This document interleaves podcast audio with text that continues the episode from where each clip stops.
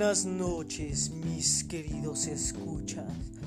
Bienvenidos a esta horripilante serie. Espero la disfruten tanto como yo al hacerla. Y sin más dilatación, empecemos a contar.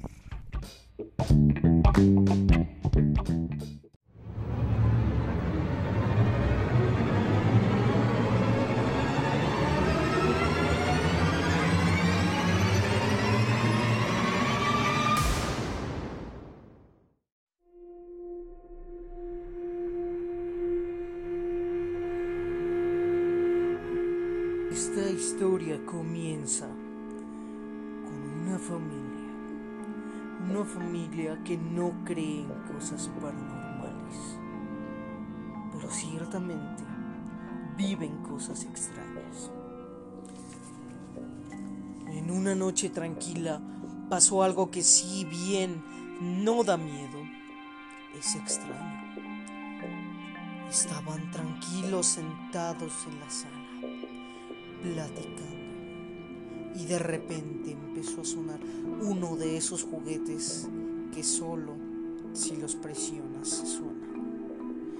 Es por eso que subieron a ver qué pasaba, pero el juguete ni siquiera tenía baterías. A esta documentación decidieron llamarlos contactos. Primer contacto.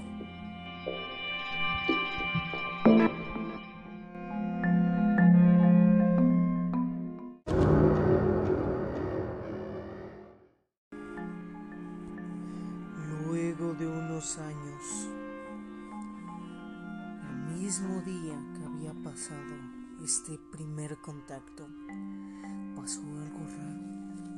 Cuando iban a salir de viaje, la madre de la familia, visto desde la perspectiva del pequeño, había subido las escaleras y su tío le gritó y le dijo, apúrate que ya es tarde.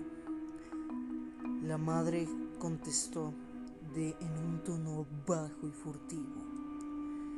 Claro. Después de unos minutos entra la madre por la puerta principal. Esta daba.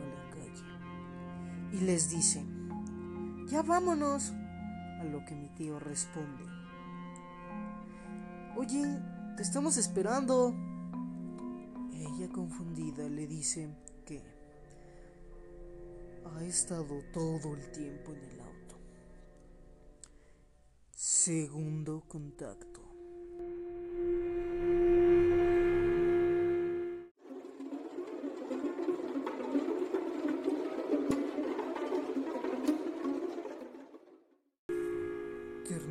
Esta historia con el tercer y último contacto hasta la actual fecha.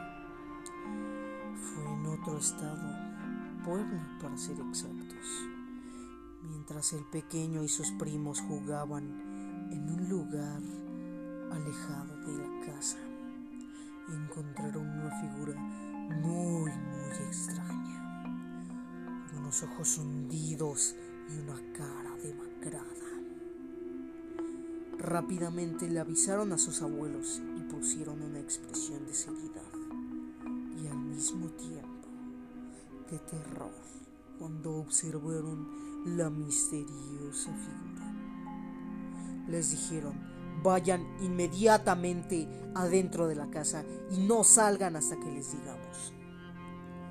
Después de eso no regresaron hasta la medianoche y nos dijeron, ahora no pueden volver a ver esa cosa.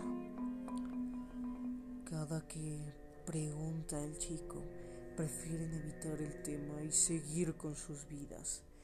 Pero cada vez, cada vez que todo está solo, se escuchan murmullos y risas. En veces, el chico tiene sueños extraños, lo suficientemente extraños como para ver a esa figura, diciéndole Es tarde ya. Después, el chico es lanzado a un lago y empieza a caer desde el cielo. Desde ahí despierta, agitado y transpirando,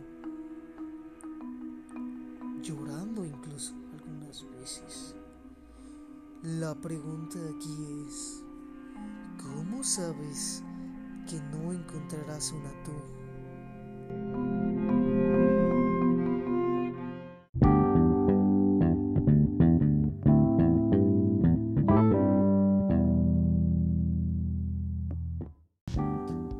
chicos, esa ha sido la historia de esta semana. Sí, en la siguiente semana encontraremos historias que no nos dejarán dormir.